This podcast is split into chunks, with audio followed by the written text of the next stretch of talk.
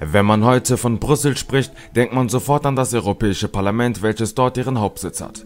Dazu kommen ihre Sehenswürdigkeiten wie Le Grand Place, Mannequin Atomium oder das Mini-Europa im Spiel.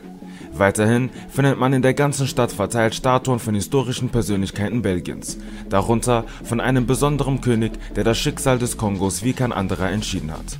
König Leopold II. Wenn Afrikaner bzw. Kongolesen die Monument Leopold II Statue sehen, es ist genauso, als würden Juden eine Statue zu Ehren Hitlers in Berlin sehen müssen. Warum der ehemalige belgische König Leopold II. den Kongo vernichtete und bei weitem meiner Meinung nach grausamer, brutaler und listiger als Adolf Hitler war, seht ihr hier und jetzt auf Lux.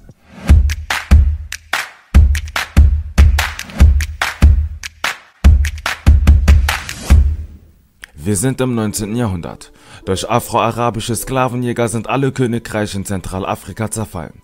Eins der grausamsten Sklavenjäger und Massenmörder der afrikanischen Geschichte ist ohne Frage der Afro-Araber Mulchipula aka Tipotip. Er arbeitete zeitweise für das belgische Königshaus und das Deutsche Reich und war seinerzeit die einflussreichste Persönlichkeit Ostafrikas. Dabei unterstützte Tipotip zahlreiche europäische Forschungsreisende wie den Waliser Henry Morton Stanley, der in den 1870er Jahren die Wälder und Dörfer Kongos erforschte und Großbritannien den Vorschlag gab, die isolierten, aber reicher Landschaften zu kolonialisieren. Da Großbritannien sich aber nur für die Nilquellen interessierten, wurde sein Vorschlag abgelehnt. Tipotip nutzte somit seine Chance, die ganzen Dörfer und Stämme zu zerstören oder aber zu versklaven. Erzbischof Charles Cardinal Lavigerie setzte sich in Europa für Menschenwürde und Menschenrechte der Afrikaner ein. Durch Druck der Kirche sollten die illegalen Machenschaften der Araber und Europäer gestoppt werden. Doch nicht nur die Afro-Araber und Europäer waren das Problem. Da Araber weniger für Sklaven zahlten, versklavten die afrikanischen Häuptlinge ihre eigenen Leute oder entführten Frauen und Jugendliche aus ihren benachbarten Stämmen und verkauften sie an amerikanischen Sklavenjäger, die selbst so gut wie nie auf Sklavenfang waren. Die Feinde Afrikas waren also die Afro-Araber, die Europäer und die afrikanischen Tribalisten. Katholische Missionare unter der Führung vom Erzbischof Lavigerie schützten ganze Dörfer und Stämme in Bakongo vor der Sklaverei. Sie waren zu der Zeit die einzigen Feinde der Sklaverei und rüsteten die Kongolesen aus, indem sie vor Ort Kirchen gründeten und eine kostenlose Bildung angeboten haben. Damit Kinder und Frauen nicht als Sklaven missbraucht werden, wurden auch in Dörfer Kirchen gegründet, um sie als Messdiener oder ähnliches arbeiten zu lassen. Allerdings begann auch dort eine massive Europäisierung und das Verteufeln der afrikanischen Spiritualität. Viele Kongolesen haben sich als Dank für die Befreiung in Anführungsstrichen christianisieren lassen. Belgiens König Leopold II. stellte sich zur Verfügung als privater Mann mit einer privaten Armee, die Zentralafrikaner aus ihrem Leid zu befreien und dessen Infrastruktur aufzubauen. Als Retter der Schwarzen oder wie man ihn damals nannte, Wohltäter der N, wird er von den Massen in Europa bejubelt und reist als Aktivist und Befreier in dem Kongo. Doch es sollte die größte Lüge im 19. Jahrhundert werden. Nachdem Leopold II. mitbekommen hat, dass Stanleys Vorschlag von den Briten abgelehnt wurde, tat er sich konsequent mit ihm zusammen und erzählte ihm von seinen listigen ausbeuterischen Plänen. Plötzlich sind auch andere europäische Mächte an dem Gebiet des heutigen Kongos interessiert und somit entfachtete sich ein Wettlauf zwischen Leopold und andere europäische Sklaven und Elfenbeinhändler. Mit Hilfe von Stanley, der den Kongo durch seine Forschungen gut kannte, konnte er sich viele Gebiete des Kongos sichern. Da er Angst hatte, seinen Anführungszeichen Besitz zu verlieren, gründet er den Staat Kongo als sein Eigentum, der von allen anderen Mächten respektiert werden sollte. Doch die Portugiesen sahen den Bakongo weiterhin als ihr Besitz an.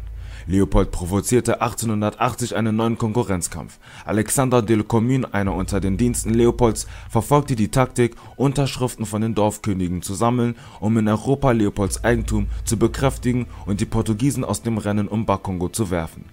Alle bakongolesische Könige bangen um ihre Existenz als Autorität. Mit der Versicherung, dass ihre Macht erhalten bleibt, indem König Leopold sie von den bösen Sklavenjäger und Araber schützt, unterzeichneten sie den Vertrag.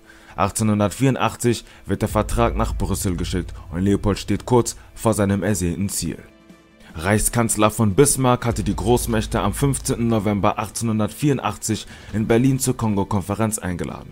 Obwohl es nur um die Einteilung des Kongo gehen sollte, endete sie mit der kompletten Aufteilung Afrikas. Die geografische Aufteilung Afrikas wurde an diesem Tag radikal und ohne die Präsenz eines Afrikaners durchgezogen. Stämme und Familien wurden getrennt und mit anderen fremde Stämmen und Familien zusammengesetzt. Das erklärt auch die gegenwärtigen internen Unruhen in Afrika. In dieser Konferenz setzte sich Leopold II. mit seinen gesamten Geniestreichen durch, den neu gezogenen Kongo, mit anderen Worten das größte Land Zentralafrikas, unter seiner Herrschaft als sein Privatbesitz zu sichern.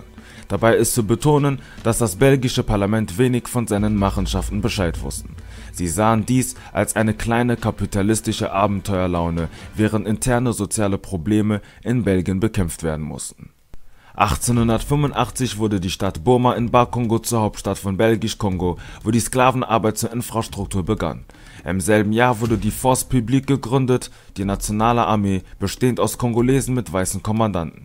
Sie bestand aus befreiten Sklaven, aber meist Außenseiter der Dorfbewohner. Ihre Aufgabe war schlicht, für Ordnung und Sicherheit zu sorgen. Anfang des 20. Jahrhunderts verdreifachte sich ihre Mannschaftsstärke auf mehr als 13.000 Soldaten. Diese ehemalige Außenseiter und befreiten Soldaten waren gegenüber ihren eigenen Landsleuten rachsüchtig und ließen ihrer Grausamkeit freien Lauf, was von den Belgiern gedeckt und gefördert wurde als 1890 viele Sklaven aus Sierra Leone, Senegal und Guinea in Bakongo, genauer gesagt Matadi, eine Eisenbahnstrecke errichteten, steigt der Wert im Bereich Infrastruktur, was Transport von Rohstoffen und Ressourcen angeht.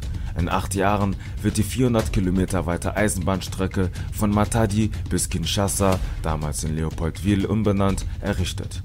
Doch die Arbeitsbedingungen sind unerträglich. Unter strenger Beobachtung sterben Hunderte. Als die belgische Regierung Anfang 1890 gegen die Sklaverei in Afrika eine Konferenz organisierte, trug der trickreiche Leopold II. eine gemeine Rede. Während er Millionen von Kongolesen versklavte und gegeneinander aufhetzte, nutzte er diese Veranstaltung aus, um sich noch einmal als Wohltäter der Menschheit, besonders der Afrikaner, sich zu inszenieren.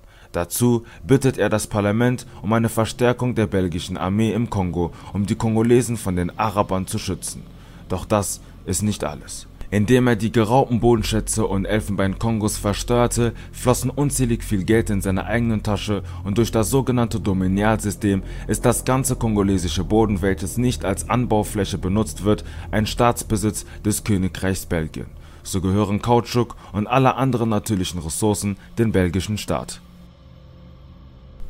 Währenddessen mussten seine Agenten weiterhin durch die unmenschliche Arbeit der kongolesischen Sklaven für Ergebnisse sorgen. Der Druck, die Einsamkeit und Depression der weißen Beamten steigt so sehr, dass sie grausamer zu der schwarzen Bevölkerung wird. 1891 werden viele kongolesische Dörfer, die sich widersetzten, verbrannt oder bestraft. Deren Häuptlinge wurden öffentlich zur Abschreckung hingerichtet. Vor allem waren die Batetela dafür bekannt, sich zu widersetzen. Von Leopold II. aus Belgien kamen die Befehle, dass die Erfolgsquote der Kautschukproduktion in einem kurzen Intervall erzielt werden soll.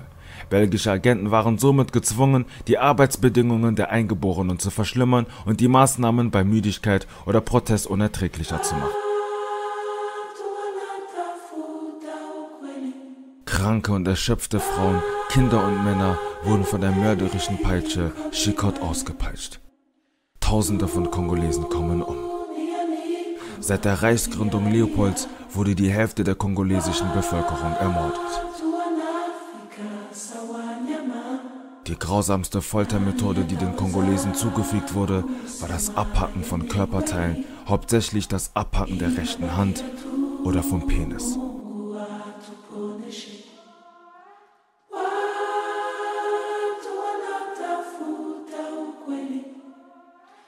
Kranke Kinder oder Babys wurden lebendig im Kongofluss geworfen. Weitere Millionen verlieren ihr Leben.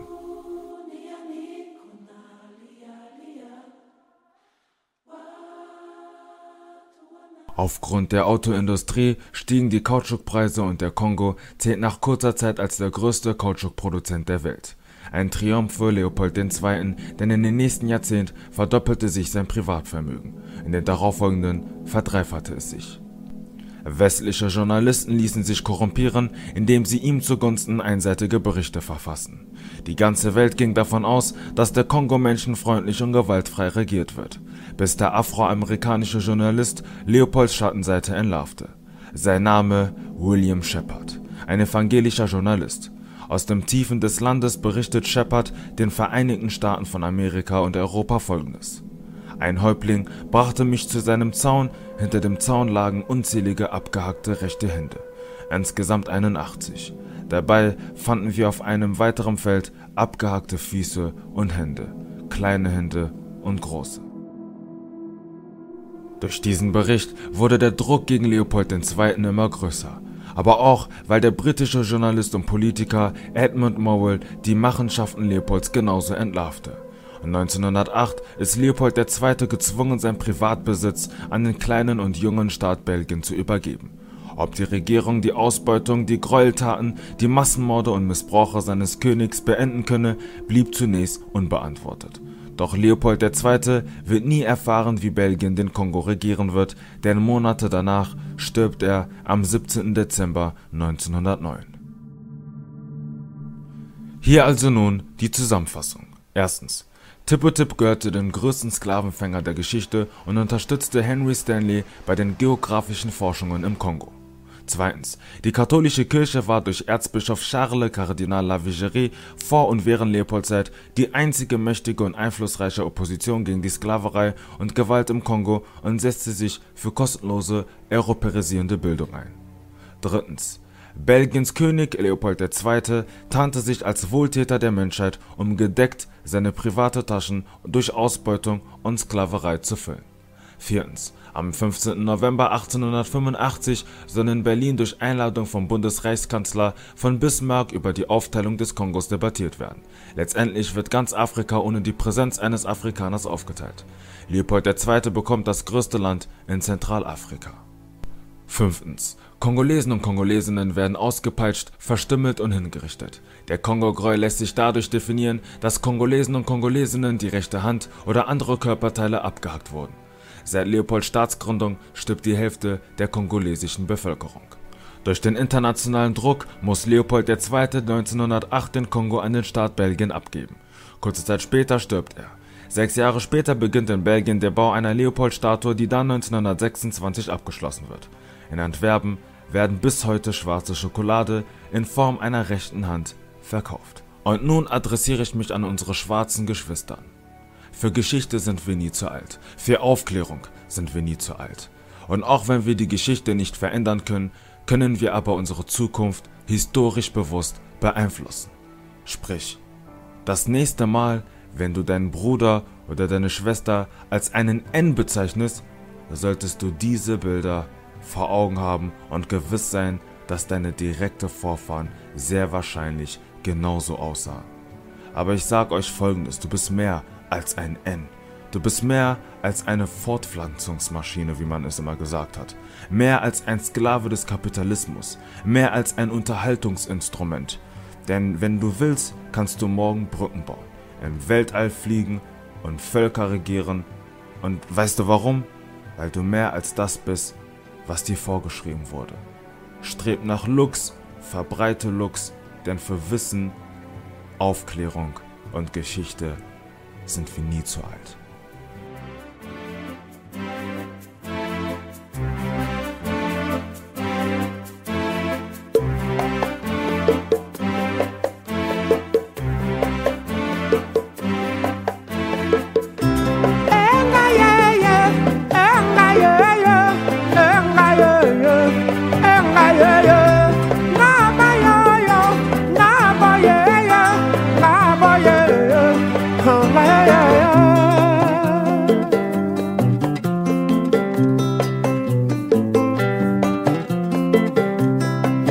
Likama nini na ngai mwana ya mama? Oh. melikama nini na ngai mwana ya mama? Oh. bokolisaki ngai na bapasi ya bapayao nanyokwamaka na fimbo ya bapayao bobomela ngai banzambe nyonso ya afrika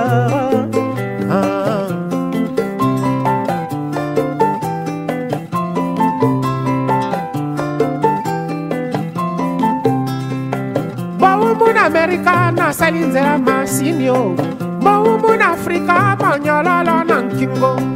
Boteki ngai na zando ya tipotipo nzela molai oyo nzela zanzibar.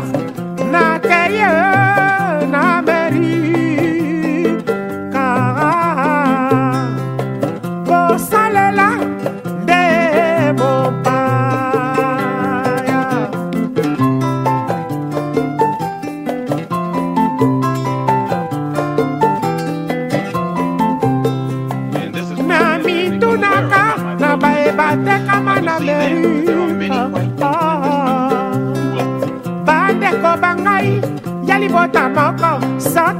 soki bazali kuna toyebanaka te.